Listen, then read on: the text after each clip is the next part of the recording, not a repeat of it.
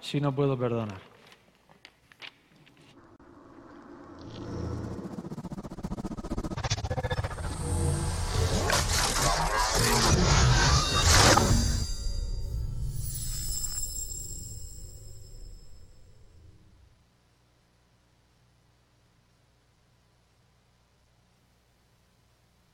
Josué me pidió que hablara de una manera breve, bastante breve, sobre el perdón.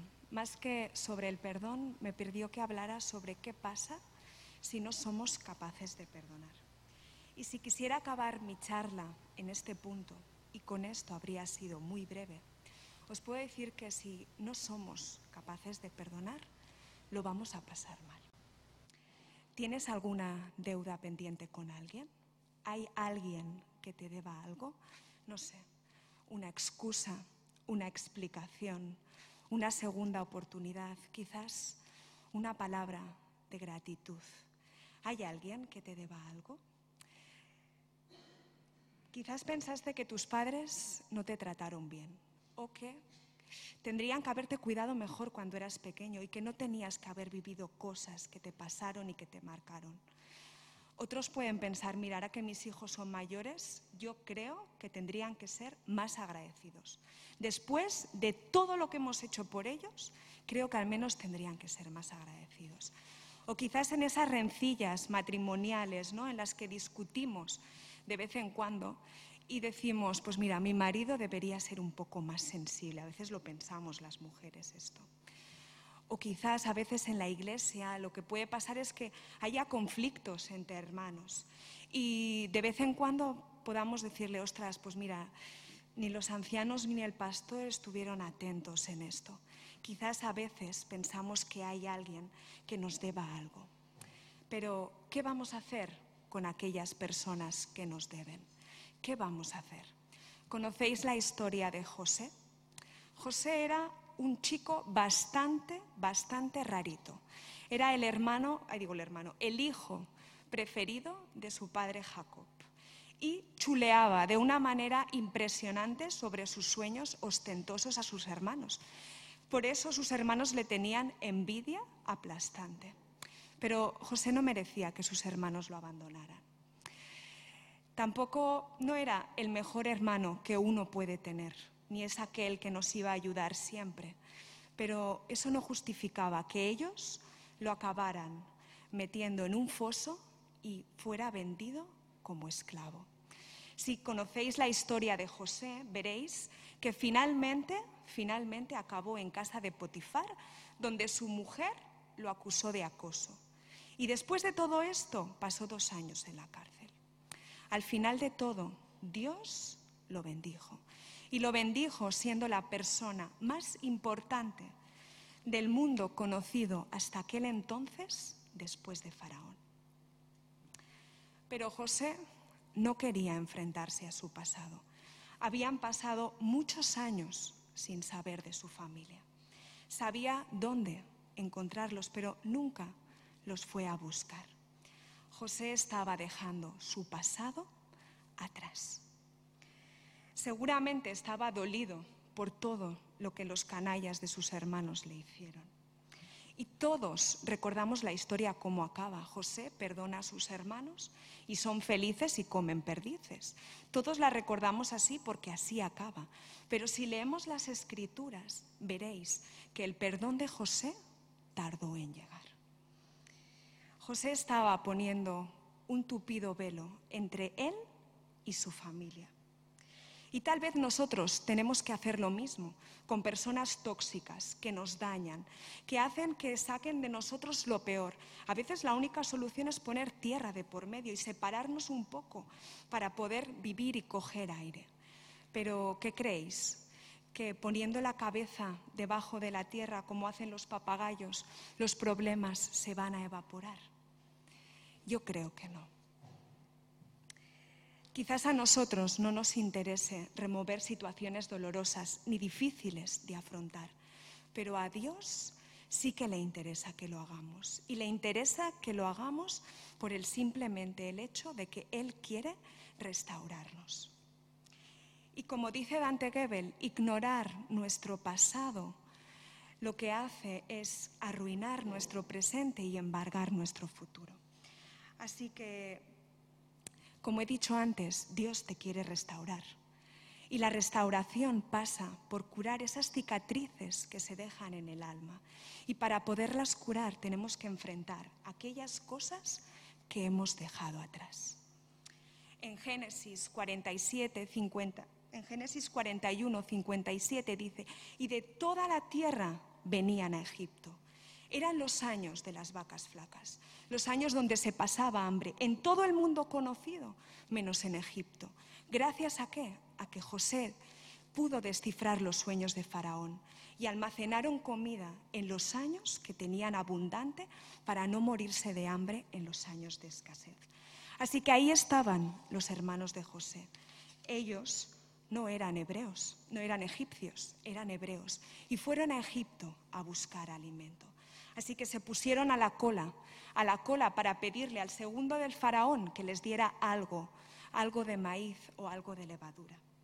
Y ellos no sabían que a quien se iban a dirigir para que, para que les diera comida era a su hermano José. José estaba cambiado. Había cambiado, ya no era un simple hebreo, era el segundo al mando. Seguramente tenía túnicas reales, el anillo de la mano del faraón en el dedo puesto, los ojos pintados y quizás llevaba peluca como los egipcios llevaban. Ellos no sabían que aquel al que le estaban pidiendo alimento era el hermano que habían vendido hace diez años atrás. José, supongo que cuando los ve, el corazón le da un vuelco y la tripa se le corcome. En Génesis 42, 7 dice que Él no se da a conocer y que, los, y que los mira y les habla ásperamente. ¿Creéis que José no tenía ganas de vengarse después de todo lo que le hicieron sus hermanos atrás? Si le seguimos leyendo el capítulo 42, veréis un José dolido, un José distante, un José rencoroso. Si no, no hubiese tenido tantos altibajos cuando los ve. Les hubiera dicho, hermanos míos, yo soy José, al que vosotros vendisteis, pero la Biblia no nos dice eso. Nos dice que no se da a conocer y que los mira y les habla ásperamente.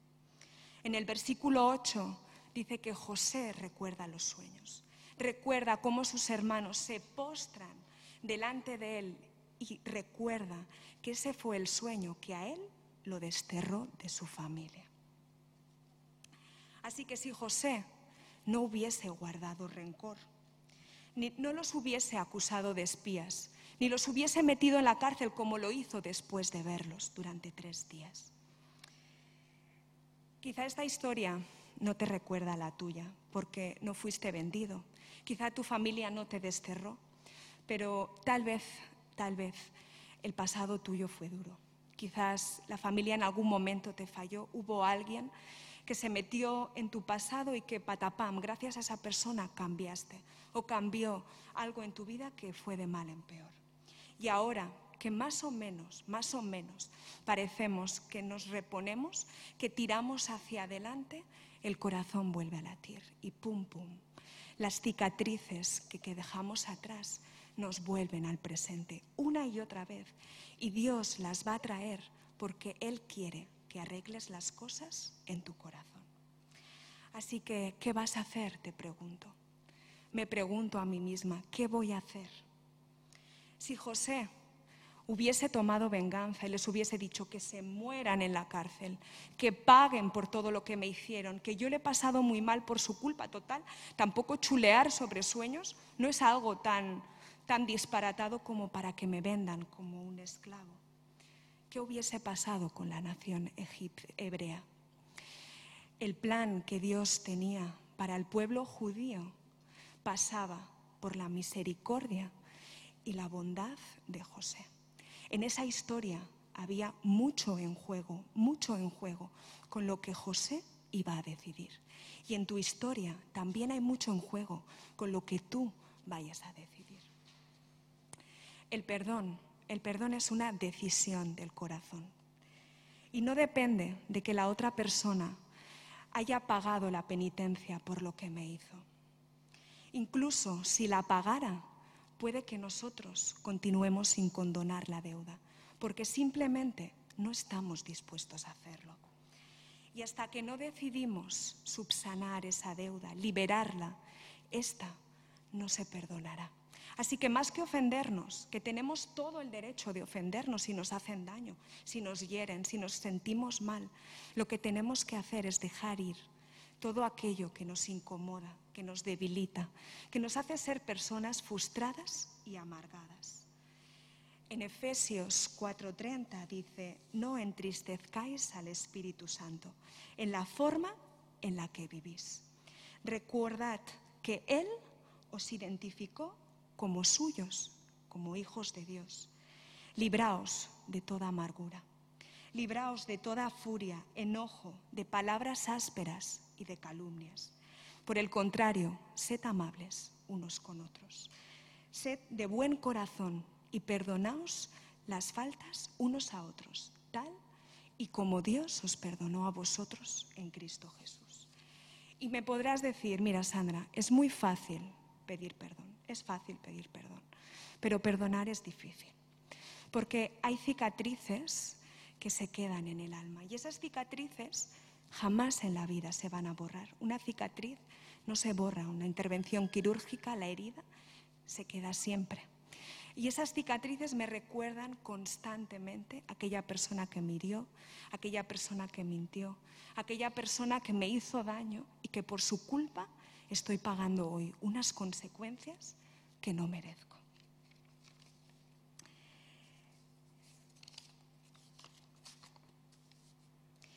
Y seguramente, seguramente tienes razón. Pero te vuelvo a repetir, ¿qué vas a hacer con aquellas personas que te deben? ¿Qué vas a hacer? Pocas, pocas preguntas son más importantes que esta. Porque ocuparse de las deudas está en el corazón de nuestra felicidad, de tu felicidad y de la mía, no de la persona que me ha ofendido. Está en el corazón de mi felicidad. Si yo quiero ser feliz, voy a tener que perdonar. Y todo, todo, absolutamente todo tiene un proceso. Nada que valga la pena es fácil, rápido, gratuito e instantáneo. Todo tiene un proceso. Y primero tengo que dejar, tengo que desenterrar todo mi pasado. Tengo que llorar, tengo que preguntar a mí misma, tengo que rabiar si verdaderamente lo tengo que hacer y exponérselo al Señor. Aquella persona que me conoce antes de la fundación del mundo, aquella persona que me tiene esculpida en las palmas de su mano, aquella persona que persona oh Dios, que no se cae de mi cabeza un pelo sin su consentimiento. Y entonces, exponiéndoselo a Él, Él es la única persona que puede sanar y curar mis heridas. Y quizás este proceso, en algunos casos, dure toda una vida, toda una vida, porque hay heridas que están enraigadas como raíces profundas en el alma, están encapsuladas y vamos a tener que necesitar ayuda psicológica, pero debemos, debemos hacerlo. Dice, dejen que Dios los transforme en personas nuevas al cambiarles la manera de pensar, al cambiarles la manera de pensar. Entonces aprenderán y conocerán la voluntad de Dios, la cual es agradable, buena y perfecta. Romanos 12.2 tenemos que cambiar nuestra manera de pensar. Dios puede transformar nuestras miserias en bendición. Solo hace falta que cambiemos el chip y el enfoque de las cosas y que veamos nuestras miserias, nuestras ruinas, nuestros fracasos como oportunidades para crecer en amor, para crecer en misericordia, para aumentar la paciencia, para tener dominio propio. Mira, las mejores flores no son aquellas que se cultivan en una tierra perfecta, donde hay abono, donde hay luz en todo momento, donde hay alguien que la rega diariamente con delicadeza y cuidado.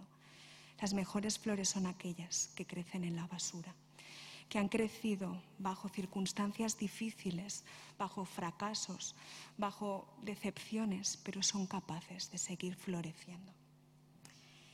Y Dios quiere bendecirte, Dios quiere bendecirte. Solo hace falta que tú quieras que Él lo haga. Al final de todo, José les perdonó. José les perdonó, les dijo, mira chicos, hicisteis bien hecho en venderme. Si no me hubieses vendido, yo no estaría aquí. Dios transformó lo que vosotros hicisteis en bendición para toda la tierra. Y la palabra dice que Él pagará. La venganza no es de Dios. perdón, la venganza no es nuestra, es de Dios. Él se encarga de poner todas las cosas a su debido tiempo y en su debido momento a punto. Y quiero que entendáis que el perdón no minimiza la justicia, se la delega a Dios. El perdón no minimiza la justicia, se la delega al Dios que tiene el control de nuestra vida. Y si volvemos a mirar la historia de José atrás, veremos a un José que se sorprende de verlos, que se esconde, que los mete en la cárcel, que los vuelve a perdonar, que los invita a un banquete, que les mete una, jarra en uno de sus años, luego los acusa de traidores, que les llena las arcas finalmente. Vemos a un José que tiene dudas acerca del perdón. Y ahí es cuando yo me identifico con José. Porque así de dubitativo, así de titubeante es el perdón. Vamos a tener días buenos y días malos, días de abundancia de misericordia y días de rabia. La misericordia de Dios es abundante, la nuestra escasa, irregular y depende, depende de, de lo que nos hagan. No sabemos perdonar o no sabemos perdonar como Dios sabe perdonar y debemos aprender. Jesús sabía que nosotros tendríamos necesidad de perdonar, de perdonar nuestras faltas y de perdonar a aquellas personas que nos ofenden. Por eso lo escribió y lo dejó muy claro en el Padre nuestro. ¿Para qué? Para que encontrara descanso en nuestra alma. Dice, perdona nuestras deudas, así como nosotros perdonamos a nuestros deudores. Pero Jesús va más allá, va más allá. No dice, perdónale si te apetece o dice, perdónale si Él te pide perdón. O perdónale si Él ha pagado la deuda que te debe. Dice, si perdonáis a los hombres sus ofensas, os perdonará también a vosotros vuestro Padre Celestial. Mas si no perdonáis sus ofensas a los hombres, tampoco vuestro Padre os perdonará vuestras ofensas a vosotros.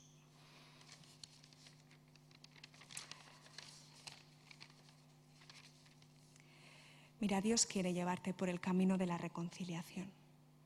Y lo quiere hacer porque te ama. Porque sabe que si no somos capaces de perdonar, vamos a sufrir espiritualmente. Y Él lo que quiere es que seamos las personas más completas en Él. Y para eso vamos a tener que pasar por el perdón. Y en ese camino, quizá nunca nadie nos pida el perdón que esperamos. Quizá nadie nos reconozca que se equivocó, que se pasó, que lo hizo mal. Nunca.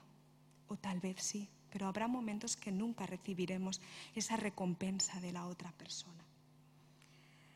Pero mira, yo arreglé mi corazón con Dios y yo le dije a Dios que hasta aquí se acababa el rencor. Ellos, los que me ofenden, darán cuentas a Dios de lo que hacen o de lo que dejan hacer.